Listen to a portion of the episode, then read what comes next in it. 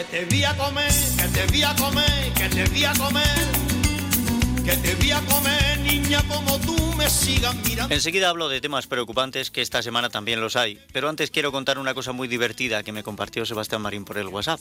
El ministro de Cultura, Ernest Urtasun, quiere que el catalán se enseñe en todo el territorio nacional. ¿Y por qué no? ¿Quién no iba a querer aprender catalán, que es la lengua del futuro para los negocios? En Cataluña había casi 8 millones de habitantes en 2023, de los que casi 4 millones y medio utilizan el catalán como su lengua habitual. Si echamos un vistazo a las cifras de catalanohablantes en el mundo, son casi 4 millones y medio los que la utilizan de forma habitual, los que hay en Cataluña, y otros 46.000 repartidos por el mundo, por Valencia, Aragón, Baleares, Murcia, Andorra, Francia, Italia y Cerdeña. Lo que no me termina de convencer es la utilidad real, más allá de entender al 100% lo que se diga en Barça TV. Con lo bien que llevamos lo del inglés, ¿no?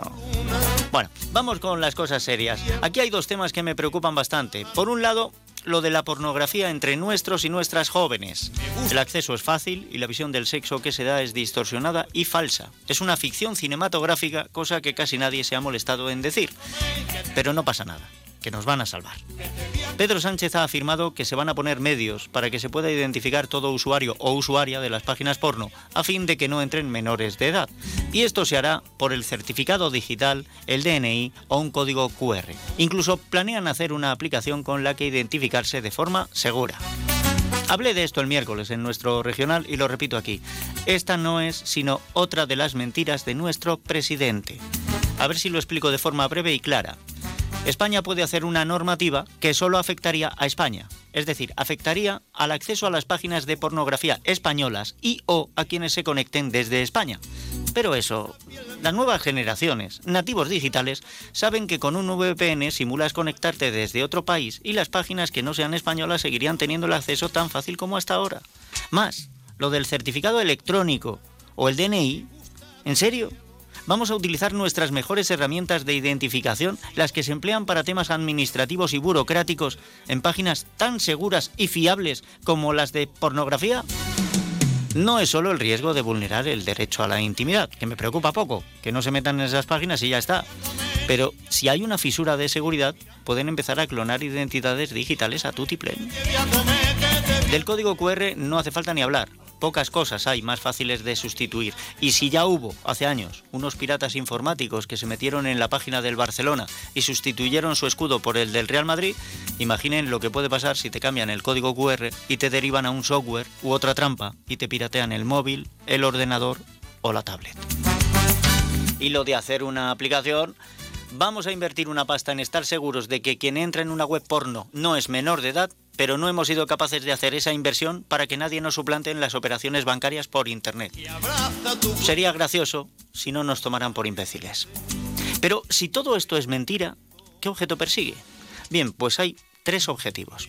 El primero, dar la imagen de Salvador, el adalid que viene a proteger a nuestra juventud. El segundo es permitir que padres y madres sigan evitando el momento incómodo de hablar de sexo con nuestros hijos e hijas porque somos muy mojigatos. No vayamos a tener que explicarles que el sexo no es una maratón, ni hay que ser contorsionistas, ni idioteces similares. Lo que nos debería preocupar, y ahí sí deberíamos legislar, es lo que alienta la pornografía.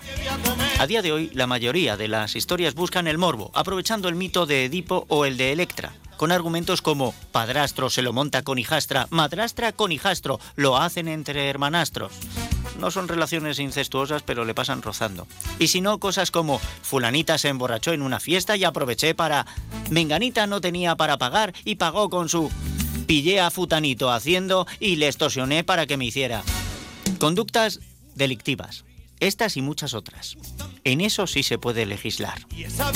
Y con esta alegría y desenfreno llegamos al tercer y más oscuro objetivo que pretenden las afirmaciones del presidente del gobierno sobre la protección de la juventud ante el fácil acceso a la pornografía. Bueno, y muchas otras cosas que cuenta el gobierno en general. Desviar la atención de la amnistía y de la amnistía a los terroristas. ¿Recuerdan cuando el gobierno no hablaba de amnistía? Luego empezaron a mencionarla algunos ministros, después pronunció la palabra el mismísimo Sánchez y al poco tiempo se loaba como solución del problema independentista. Estamos en el momento en que amnistiar al terrorismo es línea roja. Pasaremos a que empiecen a hablar de ello, lo iremos en boca de Pedro y terminarán amnistiando las acciones terroristas. Lo que me pone enfermo es que otra vez estamos ante un capricho peligroso. ¿Se puede amnistiar unas acciones terroristas sí y otras no? Si amnistían el terrorismo independentista, ¿qué evitará que se amnistíe el terrorismo etarra? ¿Se acuerdan del solo sí es sí que no iba a beneficiar ni a sacar a violadores de las cárceles? Me temo que podemos llegar a ver cómo se da una amnistía a la muerte de inocentes del mismo modo que si nunca hubiera ocurrido, dejando además crímenes sin resolver y liberando a asesinos. ¿Quién nos protege del presidente porno? Porque porno, dejar la Moncloa, nos la están metiendo por todos lados.